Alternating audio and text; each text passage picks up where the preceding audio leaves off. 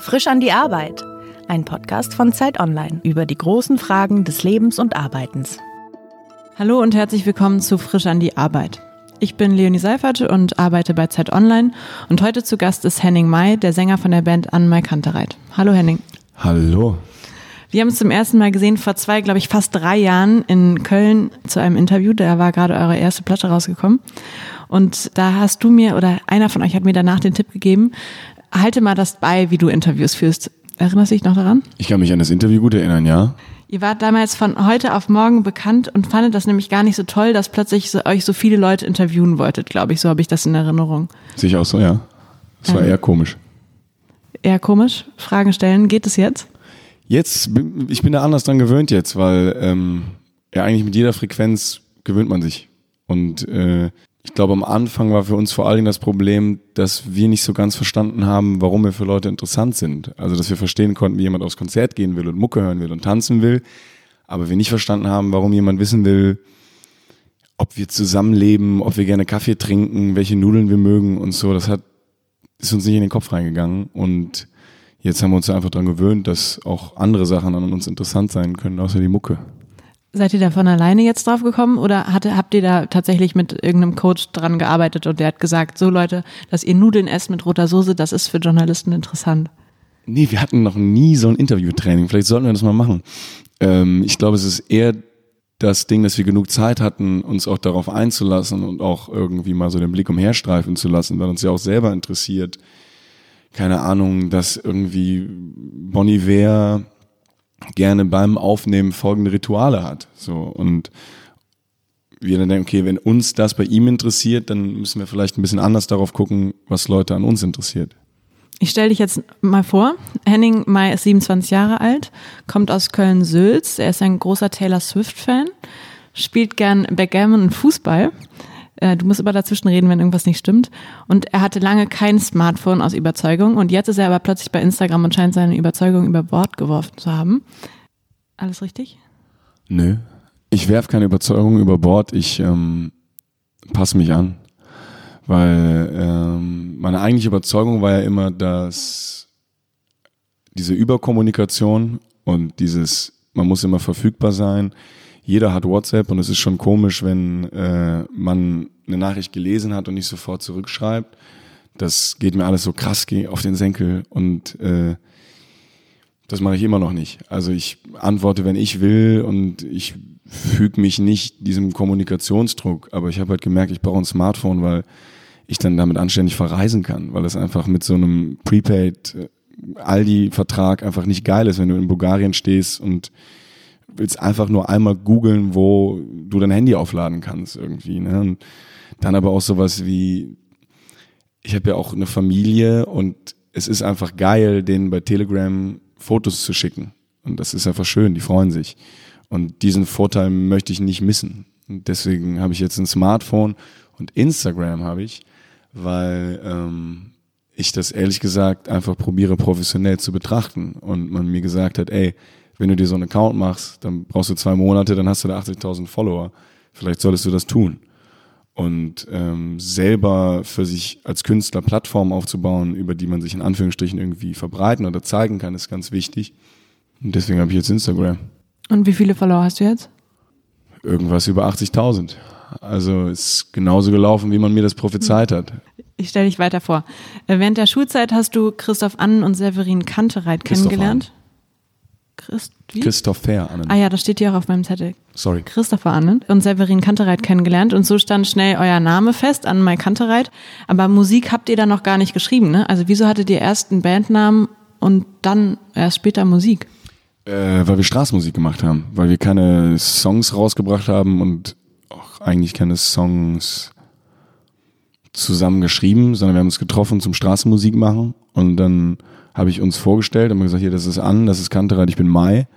Und dann haben wir halt einfach Cover gespielt und damit Geld verdient. Und dann haben wir irgendwann Videos gemacht von Improvisationen und Covers, die wir hochgeladen haben. Und dann wollten Leute, dass wir Konzerte machen. Und dann, als wir Konzerte machen sollten, haben wir gedacht, uh, so eigene Songs wäre schon cool auch. Und äh, dann haben wir ja einfach auch ein paar von meinen eigenen Songs, damit hat es dann so angefangen, also mit so Barfuß am Klavier, den ich irgendwie noch in der Schulzeit gespielt habe. So. Und äh, das war dann so einer der ersten Songs von uns, die wir irgendwie auf Konzerten gespielt haben.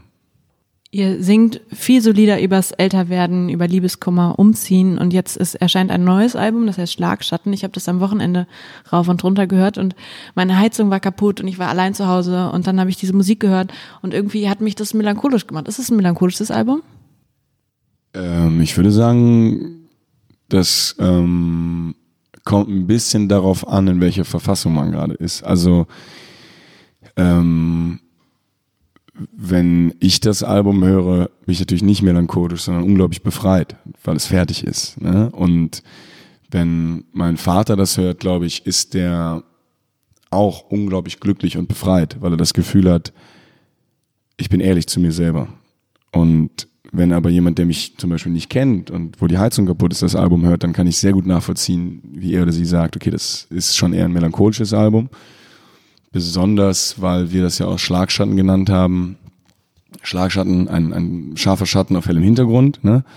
Wenn man das jetzt auf eine Emotion bezieht und sagt, ähm, du hast erstmal einen hellen Hintergrund, du hast erstmal an sich ein schönes Leben. Aber es gibt halt Schlagschatten, die da reinfallen. Und ob das jetzt ist, dass vor ein paar Jahren jemand gestorben ist, den du liebst, oder du warst vielleicht mal, hattest Probleme mit Drogenabhängigkeit oder bist einfach orientierungslos, ein orientierungsloser Student. Und dann fällt dieser Schlagschatten in dein Leben und ähm, macht dich auf so eine konstant pochende Art und Weise ein bisschen melancholisch, ein bisschen traurig. Und das ist die ganze Zeit immer in diesem Kontrast mit dem kleinen Glück. Weil du halt irgendwie mit Freunden was Gutes essen gehst, aber gleichzeitig weißt, du hast überhaupt keine Ahnung, was du willst im Leben. Und das ist dann für mich dieses Gefühl, dieses Schlagschattengefühl, dass es dir eigentlich gut geht, aber dass in deinem Hinterkopf so eine traurige Note die ganze Zeit klingt. Du hast jetzt gerade eben gesagt, dein Vater ist stolz auf dich, weil ähm, du ehrlich zu dir selber bist mit diesem Album. Was meinst du damit? Mein Vater hat zu mir nach dem letzten Album gesagt, dass er es natürlich toll findet und so, dass er aber findet, dass ähm, ich noch mehr auch darüber schreiben sollte, was ich über mich selber weiß. Und dass ich in bestimmten Punkten noch ehrlicher zu mir sein könnte und dass er es schön fände, wenn ich ganz ehrliche Texte über bestimmte Themen schreibe. Und ähm, das habe ich mir so als Grundmotivation für die Texte fürs neue Album genommen, dass ich gesagt habe, ich möchte, dass es noch etwas präziser und noch etwas ehrlicher wird. Und dann habe ich zum Beispiel diesen schon krass Text geschrieben, der einfach, ich, ich versuche mich da mir selbst zu nähern und der Art und Weise, wie ich früher Drogen wahrgenommen habe oder mit Drogen umgegangen bin. Und auch einfach selber äh, zu realisieren, dass ich das alles so cool und geil fand, dass ich so bestimmte Fähigkeiten, die man dann entwickelt, für immer mit mir rumtrage. Dass ich halt, ohne es wirklich zu wollen, wenn irgendwie, um es jetzt mal ganz hart zu sagen, irgendwelche Freunde von mir anfangen zu ziehen, dass ich dann merke, ich weiß, wie viel das ist. So, auch wenn das gar nicht mein Ding ist, so, aber junge Menschen leben irgendwie heutzutage oft in Umgebungen, wo Leute was ziehen, Gras rauchen, sowas in die Richtung. Ne? Und die begegnen dem viel. Und ähm, da ich einfach früher so massiv viel gekifft habe, weiß ich dann auch irgendwie sofort, wenn jemand sein Weed auspackt, okay, das sind so ungefähr 1,5 Gramm. Und das schockiert mich dann manchmal ein bisschen, weil ich ja denke, boah, so tief ist das in dir drin. Also das ist genauso, ist fast wie Fahrradfahren, weißt du, das verlernst du nicht mehr. So und ich verlerne es auch nicht mehr, im Gehen einen Joint zu drehen. Das kann ich jetzt, obwohl ich das gar nicht mehr brauche irgendwie. Und warum kann ich das? Es ist vollkommen unnötig. Man muss das nicht tun. Und das ist so äh, dieses ehrlich zu sich selbst sein und sagen, ich ich nehme das jetzt irgendwie mit und ich werde das auch nicht mehr los, aber ich muss mir darüber im Klaren sein, dass mich das eine Zeit lang so intensiv begleitet hat. Und wieso hast du damit aufgehört?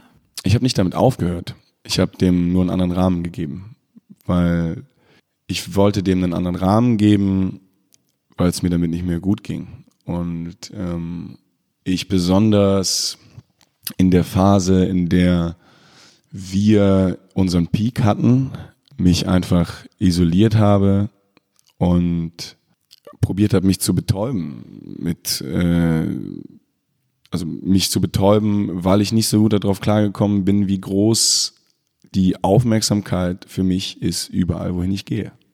Du meinst damit, du kannst nicht auf eine Party gehen, alle quatschen dich an, du kannst nicht, damals, als wir uns in der Mensa getroffen haben, habt ihr den Hintereingang genommen, obwohl Semesterferien waren, weil ihr da nicht schon wieder Leute sehen wolltet. Wie hat es dich noch eingeschränkt? Ähm, jetzt mal nur angenommen, ich hätte einen Partner, ja, oder eine Partnerin und ähm, ich will mit der irgendwo sein, aber der Partner die Partnerin steht nicht in der Öffentlichkeit, dann ist das sehr belastend, weil man als Paar keine Privatsphäre hat. Und auch, weil andere Menschen, die an mir interessiert sind, natürlich meinem Partner Sachen zuflüstern und irgendwie probieren, da eine andere Dynamik reinzubringen. Und da sehr viele Leute auch denken, dass ich homosexuell bin, ist die Aufmerksamkeit, die mir entgegenschlägt, auch manchmal einfach ganz schlicht homophob. Und das ist auch was, wo ich ganz schlecht mit klarkomme. Und davor habe ich mich einfach versteckt ganz lange. Und wie gehst du jetzt damit um? Beziehungsweise, also wie, wie kommst du jetzt runter oder wie kannst du dich jetzt dieser Welt entziehen, die dir nicht so ganz angenehm ist? Ich entziehe mich dir nicht mehr so stark. Also ich bin äh, einfach öfter am Start und ähm, bin auch mutiger geworden und scheiß auch einfach auf manche Sachen. Also äh, keine Ahnung, ob das dann irgendwie ein Abi, Abi-Wiedersehenstreff ist, wo ich weiß, wenn ich da hingehe, ähm, wird es dazu kommen, dass betrunkene ehemalige Mitschüler unsere Mucke anmachen werden und die singen werden und es wird mir mega peinlich sein. Aber ich will schon ein paar Leute unbedingt da sehen. Und dann muss ich immer gewichten und das meine ich mit, ich muss einfach auch auf ein paar Sachen dann scheißen. Und dann muss mir es einfach egal sein, weil es ist dann wert ist, ein paar Leute wiederzusehen. Und diese peinliche Situation, wenn alle zu betrunken sind und dann barfuß am Klavier singen, da muss ich einfach drüber stehen. Sagst du mir mal, warum das peinlich ist? Weil das so schlimm ist, sich das anzuhören, wie Leute betrunken euer Lied singen? Oder Nein, was? das ist vollkommen okay für mich, dass Leute betrunken unser Lied singen. Nur ich möchte nicht meine eigene Musik hören mit anderen Leuten, die die singen. Also, äh, weiß ich, ich war 17, ich habe ein Liebeslied geschrieben für eine Frau, die viel älter war als ich und ich war voll verknallt und dann spielen wir dieses Lied jetzt seit fast zehn, nein, seit zehn Jahren spiele ich dieses Lied, aber ich habe mit dieser Frau gar nichts mehr zu tun und dann, ich weiß nicht, dann ist das für mich einfach ein bisschen unangenehm, weil ich das, weil dann einfach Freunde und Mitschüler von mir, für die bin ich dann plötzlich in Anführungsstrichen ein Popstar. Also wenn die dann halt dieses Lied singen, dann in Anführungsstrichen, also ich gehöre dann nicht mehr zu denen, ne? So, sondern ich bin dann auf der einen Seite und die stehen auf der anderen Seite und hören gerade das Lied und singen das. Und ich höre dann ja mich selbst singen über diese verflossene Liebe und dann bin ich nicht mehr Teil davon, sondern ich bin einfach exkludiert und ein Fremdkörper. Und das ist das unangenehme Gefühl daran. Dieser Podcast wird unterstützt von EY, einer der umsatzstärksten Wirtschaftsprüfungsgesellschaften Deutschlands und weltweit. 150 Länder, rund 260.000 Mitarbeiter weltweit, davon in Deutschland über 10.000. Allein diese globale Struktur eröffnet zahlreiche Karrieremöglichkeiten im In- und Ausland. Was EY darüber hinaus so attraktiv macht? Eine offene Unternehmenskultur, flexible Arbeitszeiten, ein gigantisches Netzwerk, persönliche Förderung, innovative Dienstleistungen und ein inspirierendes Arbeitsklima. EY setzt auf hochtalentierte Mitarbeiter, die den festen Willen haben, ihr eigenes Potenzial zu entfalten und die den Leitsatz des Unternehmens Building a Better Working World leben. Und du hast jetzt gesagt, du stellst dich einfach diesen Situationen oder scheißt halt drauf, dass dann die Leute doof gucken. Aber wie bist du dahin gekommen, das gelassen anzusehen? Ist das einfach die Zeit? Ich hatte ein paar ähm, tolle Erfahrungen mit Leuten, die viel härter in der Öffentlichkeit stehen als ich. Und die haben mir gezeigt, dass ich doch noch auch wertschätzen sollte, wie es gerade ist. Und ähm, dass wenn ich ein, mir ein etwas härteres Feld zulege, dass ich dann noch sehr, sehr viele Möglichkeiten habe, mein Leben auch im öffentlichen Raum zu genießen. Und woher kommt jetzt das dicke Fell? Das kann man ja nicht kaufen. Ich, es ist halt einfach eine harte Geschichte. Ich habe ähm, uns hat ein ähm, Sean Penn hat uns angerufen und uns auf eine Benefizskala eingeladen und wollte, dass wir das spielen. Und dann ähm, haben wir abgesagt, weil wir touren mussten und gesagt haben, ey, wir gehen halt auf Tour, so ist nicht drin. Und der war aber einfach sehr interessiert an uns und hatte Lust, uns irgendwie einen random Push zu geben. Und dann ähm, haben wir uns auch, in, wir waren dann mal in Irland und dann haben wir uns ein bisschen mit dem getroffen und waren ein paar Bier trinken und dann haben wir gemerkt, wie es wirklich ist, wenn man so wirklich berühmt ist. Und dann hat er uns ein paar Ansagen gemacht und so blöd das klingt, es war schon so ein leichtes, ganz so ein kurzes Mentorgefühl, weil ich dadurch auch gemerkt habe, ey, so berühmt will ich auf gar keinen Fall sein. Und ähm, aber so wie es jetzt gerade ist, ist schon auch noch voll okay.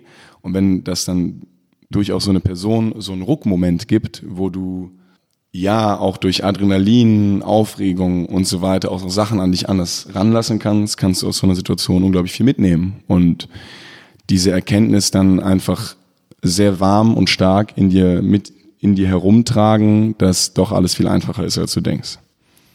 Bei unserem letzten Treffen hast du auch gesagt, dass du, dass ihr es manchmal vermisst, nicht so richtig eine Studentenzeit gehabt zu haben, weil ihr halt gleich so super viel Verantwortung habt. Ihr könnt halt nicht morgens sagen, ah nee, ich gehe nicht in die Uni, beziehungsweise ihr könnt nicht abends sagen, ich gehe jetzt mal nicht auf die Bühne. Ne? Wünschst du dir manchmal so einen normalen 9-to-5-Job? Ich wünsche mir keinen 9-to-5-Job, aber ich wünsche mir diese Orientierungslosigkeit der Studentenzeit, dass ich halt Sozialwissenschaften studiere und das aber auch jederzeit wieder abbrechen könnte, um irgendwie Journalismus zu studieren und dann das nochmal abbrechen, weil ich erst drei Semester studiert habe und dann doch was anderes studieren, was ich fertig mache. Weil, ähm, und ich glaube, man ist als Student in so einem Zug unterwegs, der fährt so 50 Stundenkilometer, man kann schon noch aussteigen. Und äh, das kann ich halt nicht mehr. Ne? Ich kann halt, wir sind halt mit 300 Stundenkilometer unterwegs und wenn ich sage, ich würde jetzt hier gerne mal halten, dann kommt ein riesiger Zug zum Stehen, an dem unglaublich viele Leute hängen, die ich auch liebe und schätze und für die ich mich auch verantwortlich fühle. Und ähm, dann zu sagen, ich bin jetzt mal zwei Jahre raus, ist einfach nicht drin. So und ähm, genauso wie wir jetzt ja so einen sechs Tage Pressemarathon ziehen irgendwie. Das ist halt für uns zeitlich nicht anders drin. Wir müssen das so machen, weil auch jeder noch ein Privatleben hat und wenn einer von uns mit seiner Freundin umziehen will, muss das ja auch irgendwie passieren und es ist auch Teil unseres Kalenders. Das heißt, wir müssen immer zu viert alle Termine irgendwie aufeinander abstimmen. Wenn ich in meinem mit meinem Vater in Urlaub fahren will, dann muss ich das vorher mit den anderen drei regeln. So und äh, das ist einfach was Nerviges. Also ähm, da wünscht man sich dann auch so ein bisschen diesen Egoismus, den man haben kann, wenn man halt gerade Sozialwissenschaften studiert und in einer Stadt lebt, in der man nicht so viele Leute kennt. Ja, oder wenn man einfach angestellt ist und genau, genau. seine und 30 auch Tage Ding, Urlaub weißt du, hat. Ich lasse mich krank schreiben, wenn ich angestellt bin. Wenn, äh, wenn ich krank bin, dann ist es, ich bin halt selbstständig, dann verdiene einfach nur ich weniger Geld. So, und das ist dann natürlich, dann spielt man halt mal ein Konzert erkältet, dann spielt man, äh, wir haben mit äh, kaputten Füßen, kaputten Beinen, äh, mit offenen Wunden irgendwelche Konzerte gespielt, weil wir wussten, okay, also wir können jetzt entweder Better Isadona und einen Verband drauf oder wir verdienen halt 10.000 Euro weniger. Und das ist dann irgendwie eine relativ einfache Wahl. Ähm, aber du sehnst dich nicht nach so einem normalen Job, den willst du am Ende nicht haben. Es kommt ein bisschen drauf an, weil ähm, ich an so bestimmten Sachen, glaube ich, sehr viel Spaß hätte. Also ich würde unglaublich gerne mal in der Werbeagentur arbeiten. Und das würde ich auch sehr gerne 9 to 5 machen. Aber ähm, ich bin gerade noch so jung und lebe so schnell. Deswegen glaube ich, mache ich das lieber, wenn ich Mitte 30 bin. Und jetzt gerade mache ich erstmal weiter so. Was wolltest du eigentlich als Kind werden? Lehrer. Ich wollte gerne Deutsch- und Geschichtslehrer werden, weil ich das so spannend fand. Und weil mein Vater Deutsch- und Geschichtslehrer ist. Über deinen Vater singst du ja auch auf dem ersten Album in Oft gefragt, ich weiß nicht, ob in noch einem Lied. Singst du immer von dir? Also In sind, äh, ist das ganze, auch das ganze neue Album, ist das so, ist das dein Leben? Es sind zwei Lieder, sind nur teilweise mein Leben, weil ich die mit Sevi und Malte geschrieben habe. Und der Rest ist mein Leben. Also, ähm, Du singst ja auch einmal, mein bester Freund ist viel zu, viel zu jung gestorben. Schon lange habe ich keine Mutter mehr. das ist Solche meine Dinge Welt, ja, ja. Welt. Das ähm, ist so ein bisschen der Bogen, den ich spannen wollte. Ähm, wie soll ich das sagen? Sieben Jahre habe ich mit Sevi geschrieben, weil wir ähm, vor langer, vor sieben Jahren einfach zwei Menschen verloren haben, die wir lieben und uns das sehr, sehr zusammengeschweißt hat und uns beschäftigt bis heute. Und alle Fragen habe ich mit Malte geschrieben. Das ist ein Lied, wie es auch für ihn ist. Er kommt ja aus Hennef, nicht aus Köln. Zurück ins Dorf zu fahren an Weihnachten und vielleicht zurück in ein Dorf zu fahren, wo er immer, als er da gelebt hat, eine Freundin hatte und jetzt zum ersten Mal dahin fährt ohne eine Freundin. Und über dieses Gefühl habe ich mit ihm dieses Lied Alle Fragen geschrieben. Und der Rest der Lieder ist einfach sind die Texte von mir und betreffen mich. Und äh, das meinte ich auch mit diesem Ehrlichsein, dass äh, vielleicht kennst du das, ich war verliebt und ähm, wir waren auch schon irgendwie ein bisschen länger verliebt, schon einige Wochen. Und dann ist mir aufgefallen, dass ich so ganz wesentliche Themen noch so gar nicht thematisiert habe. Und dann wollte ich die unglaublich gerne raushauen. Weißt du, dann wollte ich einfach unglaublich gerne erzählen, wie das damals für mich war, als mein bester Freund gestorben ist. So. Und das habe ich dann in dieses Lied für Marie gepackt und dir dieses Lied vorgespielt. Und das ist dann ja viel später auch jetzt, jetzt erst herausgekommen, aber ähm, in dem Moment selber war ich einfach total glücklich, weil ich zum ersten Mal mich auch selber getraut habe, das von mir so anzusprechen, ohne mich dabei irgendwie so zu fühlen nach dem Motto, oh, jetzt willst du Mitleid oder sowas, sondern einfach nur aus der Perspektive, ey, das war was Krasses, was ich erlebt habe und ich habe mich jetzt in dich verliebt und ich will, dass du weißt, dass ich das erlebt habe, damit du mich kennst. So und ähm, diesen Bogen, den ich probiere zu schlagen, auch mit den Schlagschatten. Also ich sage, okay, ich sitze im Zug und ich bin irgendwie ein bisschen traurig. Äh, diese beiden Zeilen, schon so lange habe ich keine Mutter mehr, mein bester Freund ist viel zu jung gestorben, sind natürlich schon auch ein großer Teil meiner Schlagschatten. Mhm. Wie arbeitest du? Also passiert das, passiert das so, wenn dir ein Einfall kommt, dann schreibst du was auf oder hast du so richtig Arbeitszeiten und weißt von neun bis zwölf bis, bis zwölf Uhr oder sowas bist du am produktivsten und dann schreibst du? Ich habe keine Arbeitszeiten, aber ich glaube, ähm, ich bin fleißig. Äh, ich habe so zwei Grundmethoden und zwar zum einen probiere ich immer wach zu sein. Das heißt, wenn ähm, wir uns eben nach unten kurz unterhalten und du sagst einen Satz, wo ich denke, oh, der ist gut, dann schreibe ich mir den halt auf jeden Fall auf. Also ich lasse keine Sätze wieder verwehen irgendwie. Wenn jemand sagt, ey, und dann ist mir zum ersten Mal aufgefallen, dass ich keine Ahnung, meinen Bruder bestrafen wollte, obwohl ich eigentlich mich selbst bestrafen will. Und ich finde den Satz irgendwie gut, dann muss ich den aufschreiben. So, weil ich weiß, der lässt sich nicht mehr so rekonstruieren irgendwie. Und einfach auch zuzuhören und das, was die Leute zu sagen, mitzunehmen. Irgendwie. Zum In Beispiel, dein Handy? Oder nee, ich habe einen Blog. Also mhm. ich nehme auch mal das Handy, wenn ich keinen Blog habe, aber ich habe an sich immer einen Blog dabei. Oh, sorry, ich habe dich unterbrochen.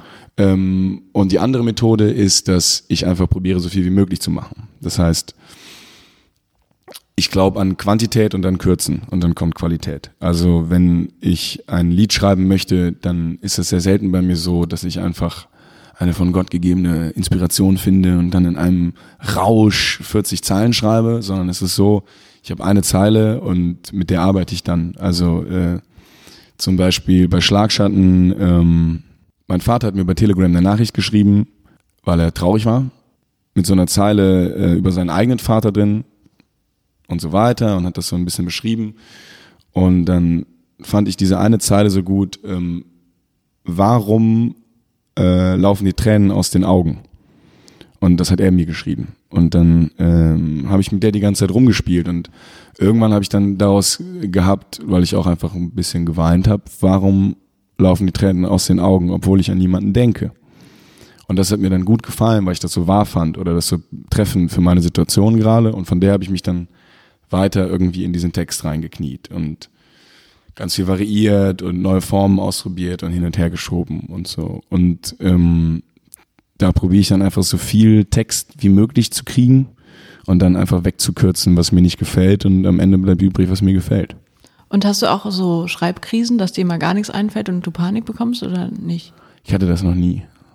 Also es äh, ist für mich sehr nachvollziehbar, wie man eine Schreibblockade haben kann, weil ich glaube, ich kenne das ja äh, von einer anderen Weise der Kreativität, dass ich irgendwie so unzufrieden bin mit dem, was ich tue. Und ich kann das nachvollziehen, dass man unzufrieden ist mit dem, was man tut und dass man dadurch so seine tägliche Routine fallen lässt und nicht mehr sagt, ich lese morgens Zeitung und schreibe mir ein paar geile Sätze raus. Und wenn diese Routine einmal weg ist, hat man sofort eine Schreibblockade. Und ich glaube aber, ich habe meine Routine einfach immer gehalten und äh, dadurch hatte ich das noch nie. Also Und womit bist du so stark unzufrieden? Bei mir jetzt, an meinen Texten? Mhm. Oder? Du hast gesagt, ich kenne es aus anderen Bereichen, stark unzufrieden mit mir zu sein. Ach so, genau, nicht von den Texten. Ach so, mh. Hm. Ähm, ich kenne das selber, wie das ist, wenn man sehr stark unzufrieden mit sich ist und deswegen seine tägliche Routine verliert und einen das ärgert. Aber das kenne ich nicht aufs Schreiben, sondern das kenne ich zum Beispiel eher von Drogen nehmen und Sport machen. Dass ich dadurch, dass ich halt irgendwie zwei Wochen durchgefeiert habe und immer irgendwie eine Ausrede gefunden habe, um mich jetzt abends noch mit dem und dem zu treffen irgendwie, ähm, habe ich einfach aufgehört, meinen täglichen Sport zu machen. Meine, mein Jonglieren, meine Liegestütze, also die Routine, die mir auch irgendwie ein gutes Körpergefühl gibt. Und dann hatte ich keine Schreibblockade, sondern eine Körperblockade und war einfach nicht fit lange. Und das muss ich, diese tägliche Routine muss ich mir sehr mühsam wieder erarbeiten. Deswegen kann ich das ja gut nachvollziehen, wie das ist, wenn man schreibt und sich diese Routine zurückerarbeiten muss und damit Probleme hat. Weil das ist anstrengend, sich selber Gewohnheiten anzutrainieren. Ne? Ähm, also wenn alle Texte von dir kommen und auch die Band ja sehr über deine Person ähm, definiert wird, bist du der Chef der Band? Würdest du dich so sehen? Ich sehe mich nicht als Chef. Ich sehe mich äh, natürlich schon als den Sänger. Und ähm, wenn der Sänger auch noch die Texte schreibt, dann ist es, glaube ich, nicht möglich, so etwas mehr im Zentrum zu stehen, weil gesungenes Wort und auch noch selbst geschrieben ist einfach was sehr Intimes und es ist etwas intimer als jemand, der Schlagzeug spielt, weil ich ja dann auch irgendwie Leute anschaue und darüber singe, dass ich keine Mutter mehr habe oder sowas und mhm. äh, das dann etwas intensiver wird.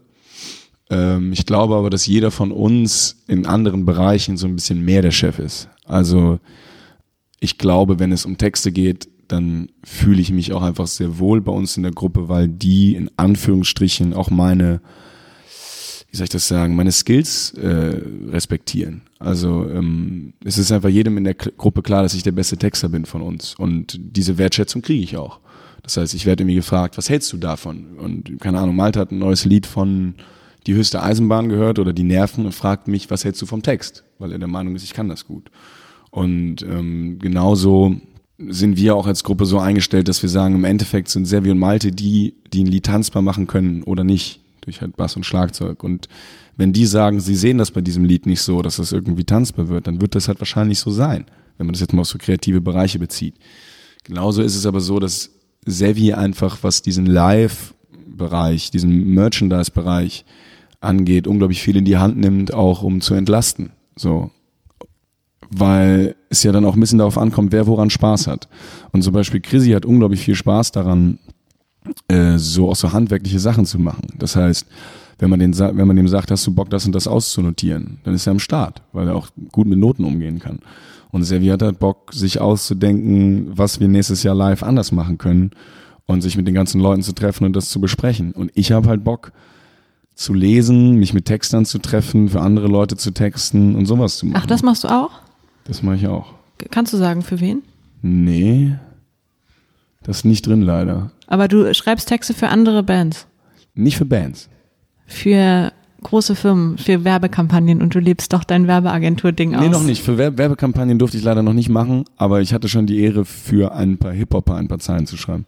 Mhm. Und das hat mir sehr viel Spaß gemacht, weil ähm, ich da endlich mal das Handwerkszeug, was ich mir so mühsam erarbeite, anwenden kann, ohne dass ich dabei meine eigenen emotionalen Sphären thematisieren muss und irgendwie damit klarkommen muss, dass ich über was sehr Persönliches singe. Sondern ich kann einfach, dass ich einen hohen Output habe und gut reimen kann, das kann ich einfach auf was anderes anwenden, was nichts mit mir zu tun hat und das macht voll Spaß. Mhm. Würde das bei Annen Mai Kantereit nicht funktionieren, dass du plötzlich nicht mehr über dich singst? Ja, was heißt funktionieren? Meinst du, ob die Leute das noch hören oder ob ich das gut finde? Weil für mich würde das nicht funktionieren. Ich glaube, dass wir jetzt nicht vor leeren, also in, in leeren Clubs spielen müssten, wenn wir jetzt ein Lied hätten. Wir haben ein Lied auf dem neuen Album, was nicht, was ich geschrieben habe, was nicht über mich ist, das heißt Jenny. Und äh, das ist über eine Stewardess und nicht über mich. Und ähm, wenn wir jetzt nur so Lieder machen würden, keine Ahnung, wie das Leute finden, aber ich wäre auf jeden Fall unzufrieden, weil das mein Anspruch an mich selber ist, dass ich ja auch probiere, irgendwie über Musik meine Probleme zu lösen. Also es ist jetzt ja nicht nur so das Ding, dass ich einfach Musik mache, weil ich damit Geld verdiene, sondern ich schreibe ja auch Texte, weil ich versuche, mich selbst zu ordnen und ähm, Sachen rauszufinden über mich selber, die mir kein anderer sagen kann. Mhm. Wir haben jetzt gerade schon so ein bisschen über eure Aufgabenverteilung gesprochen. Ähm, wie macht ihr es denn mit dem Geld? Viertelt ihr das einfach? Ich rede nicht über Geld, aber ich kann auf jeden Fall sagen, dass wir ähm, gleichberechtigte Teilhaber, nee, Inhaber, nee, wie sagt man das, gleichberechtigte Besitzer einer Firma sind.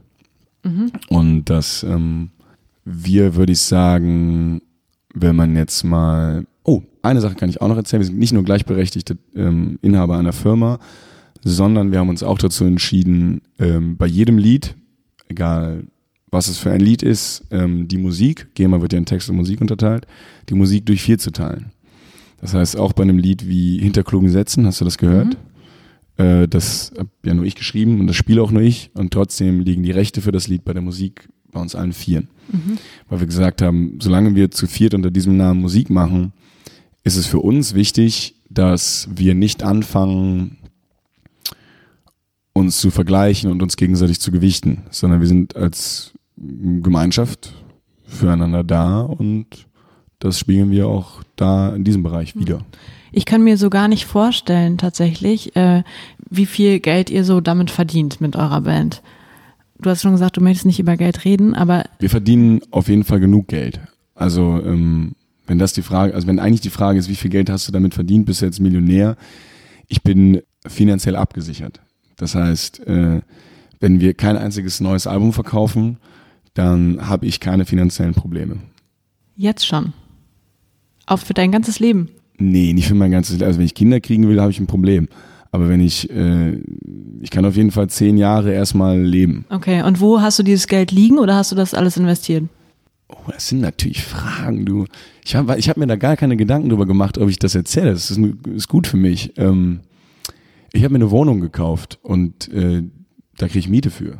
Und äh, das ist einfach toll, weil ähm, das Geld liegt nicht auf der Bank und du hast ein, nochmal ein zusätzliches regelmäßiges Einkommen und du hast vor allem dieses Gefühl, mit 27 ein bisschen weiter zu sein als viele andere in deinem Alter. Und die ist größer als die Dreizimmerwohnung, von der du im, auf dem letzten Album träumst? Nee.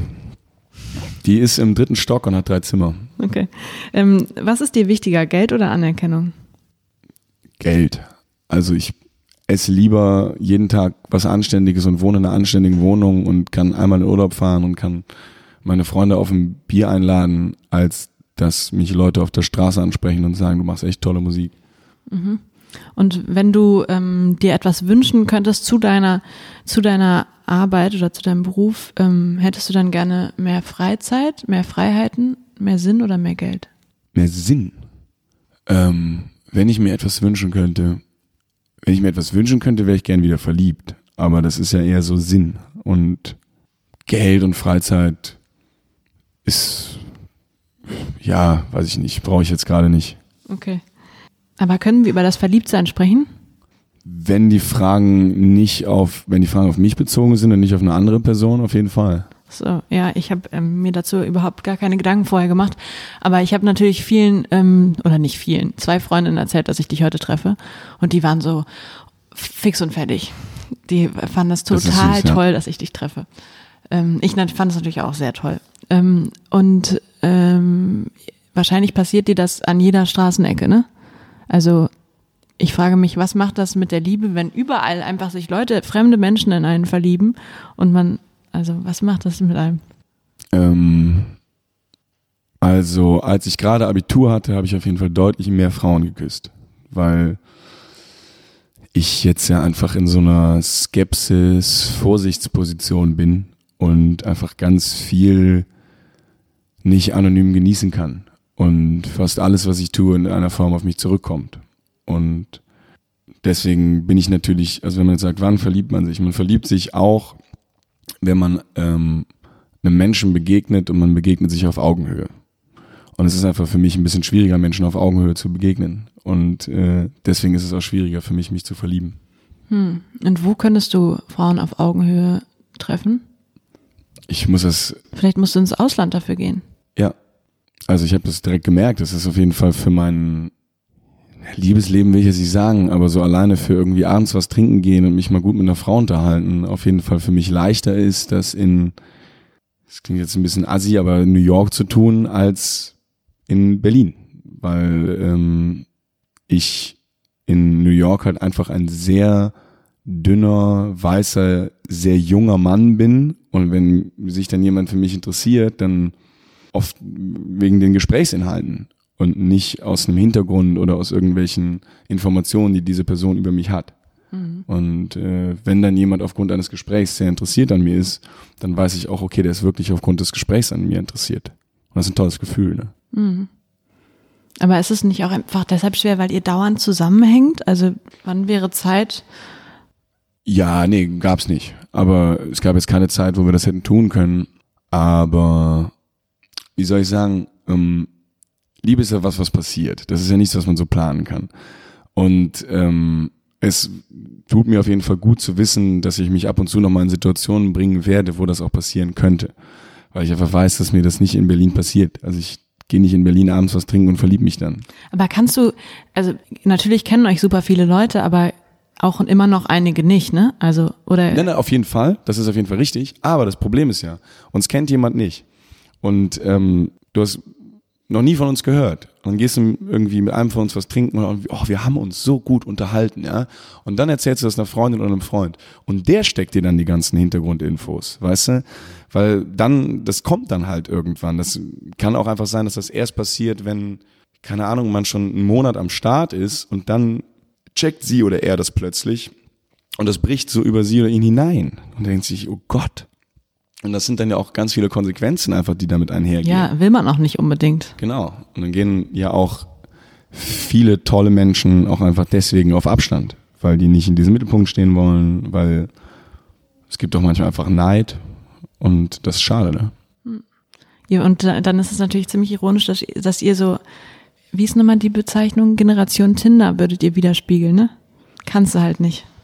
Nee, ich kann halt nicht Tindern, das geht nicht. Also ich kann, ähm, natürlich sicherlich irgendwie anders Leute ansprechen als viele andere und das direkt tun, aber ich muss immer ein bisschen aufpassen, was ich mache. Es ist leider schade. Sag mal, was macht dich ähm, nervöser? Die Vorstellung, dass du verzichtbar bist oder dass du unverzichtbar bist? Keins von beiden macht mich nervös, muss ich sagen. Also ich finde, es ist ja nicht eine Vorstellung, sondern eine Tatsache, dass ich jetzt zum Beispiel bei uns in der Gruppe unverzichtbar bin. Und ähm, das ist, glaube ich, für Leute von außen nur auf mich bezogen ersichtlich und für Leute, die drinstecken, ist ersichtlich, warum jeder unverzichtbar ist. Aber ähm, das schreckt mich überhaupt nicht. Also weder auch in anderen Kontexten nicht. Wenn man sich auf mich verlassen muss, macht mich das eher ein bisschen, ich fühle mich dann eher gut. Und, Wenn man sich auf dich äh, verlassen muss? Ich genieße das, ja. Ich weiß ich, äh, ich glaube, ich war einfach sehr lange in meinem Leben sehr unzuverlässig und habe dann angefangen, mehr zu versuchen, für bestimmte Leute da zu sein. Und das klappt immer noch manchmal einfach gar nicht. Aber mhm. wenn es klappt, fühlt es sich sehr gut an. Also wenn Leute sich auf mich verlassen mussten und ich schaffe das, ist das einfach ein überragendes Gefühl, auch dieses Unverzichtbarsein. Und der einzige Mensch zu sein, auf den jemand wirklich bauen kann. Das ist ein tolles Gefühl, finde ich. Und das Verzichtbarsein finde ich halt auch sehr angenehm, weil ich ähm, ja so viel unterwegs bin und nur auf einer geistigen Ebene für Leute sehr präsent sein kann. Also ich kann nicht einen guten Freund jeden Tag in den Arm nehmen, aber ich kann mit einem guten Freund nachts noch sechs Stunden telefonieren. So und das ist dann, also ich finde beides sehr schön. Mhm. Ähm, Arbeit ist ja nicht immer, also du hast zwar gesagt, du hast keine Schreibkrise bislang gehabt, aber Arbeit ist ja trotzdem einfach auch anstrengend was strengt dich an? Also strengt dich an, wenn du überfordert bist oder strengt dich an, wenn deine Songs nicht so ankommen, wie du das erhofft hast bei deinen Kollegen zum Beispiel, Bandkollegen? Oder ist es so eine Langeweile-Phase? Oder was für dich anstrengend? Ja, ich finde halt Üben anstrengend, ne? Also ähm, ich kann lieber Sachen einfach sofort und das ist, also ich kann auch gut üben, aber keine Ahnung, zum Beispiel Jonglieren fiel mir sehr leicht. So und ähm, da muss ich dann nicht so viel, so oft eine, eine Wiederholung machen, weil ich das nicht hinkriege. Aber zum Beispiel, wir haben ein Lied, wo ich Falsett singe und das musste ich einfach mega viel üben und das hat mich total angestrengt, weil über Wochen was nicht hinzukriegen ist was sehr ungewohnt ist für mich und dann mir das immer wieder vorzunehmen und dann halt auch ja mich auch in meinem sagen wir mal Lebenswandel etwas zurückzuhalten damit die Kopfstimme noch etwas präsenter wird. So ist auch was Anstrengendes, dann irgendwie zu sagen, okay, ich gehe nicht raus und ich trinke kein Bier am Abend zuvor und so weiter, ne, weil das irgendwie ganz weich sein soll für so eine Nummer. Und ähm, alleine vorm Spiegel stehen und gucken, ob ich gerade auch wirklich nicht durch den Bauch atme und Falsett singe, ist einfach eine sehr öde, langweilige Sache, die ich aber tun muss. Mhm. Und ich finde auch Tonleitern jetzt nicht spannend. Also es ist auch eher anstrengend. Übst du alleine zu Hause? Ja. Aha. Das ist wichtig, glaube ich. Und also für diese Stimme, ich habe mich natürlich auch schon immer gefragt, was du mit dieser Stimme tust. Ich dachte einfach hart rauchen. Nee, ähm, ich finde es immer lustig, dass Leute glauben, dass man sowas mit Rauchen und Saufen hinkriegt, weil wenn das so einfach wäre, dann würden halt alle Männer in meinem Alter sehr viel rauchen und saufen und würden so singen. Weil die alle so eine Stimme haben möchten wie du. Schon.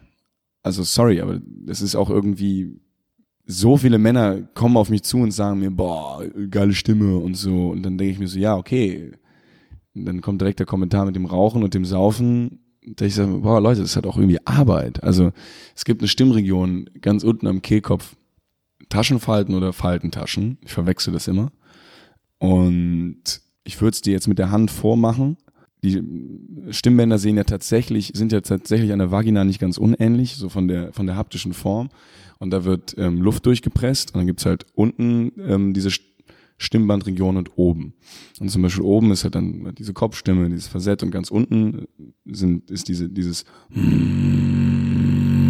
und das muss man halt üben, weil das muss stark werden und das muss schwingen können und äh, das kriegt man als junger Mensch hin, das zu üben. Aber wenn du 25 bist, kriegst du das nicht mehr geübt, weil du nicht mehr im Wachstum bist und sich da kein Muskel ausbilden kann. Es ist genauso wie wenn du probierst mit 25 plötzlich bei den Olympischen Spielen im Bobfahren anzutreten. Es ist einfach zu spät, weil du nicht mehr als junger Mensch das so lernen kannst.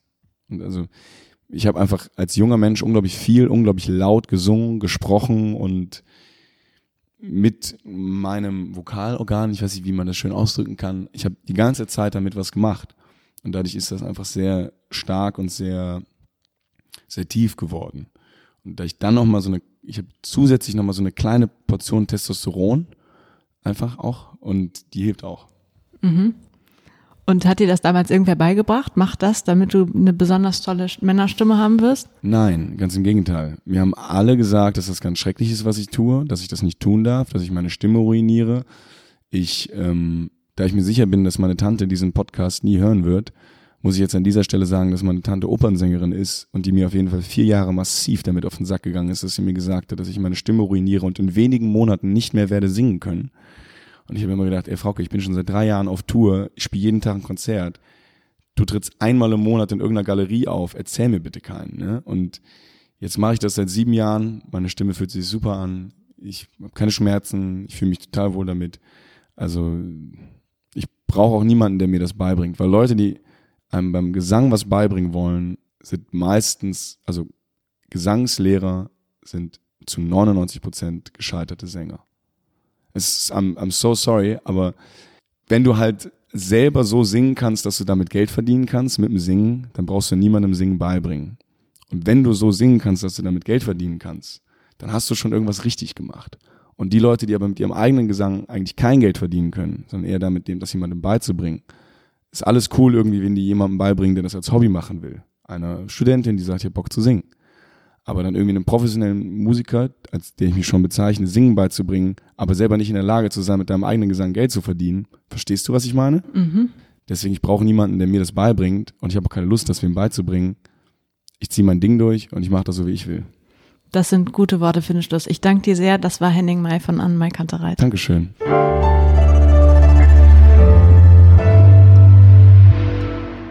Frisch an die Arbeit, ein Podcast von Zeit Online.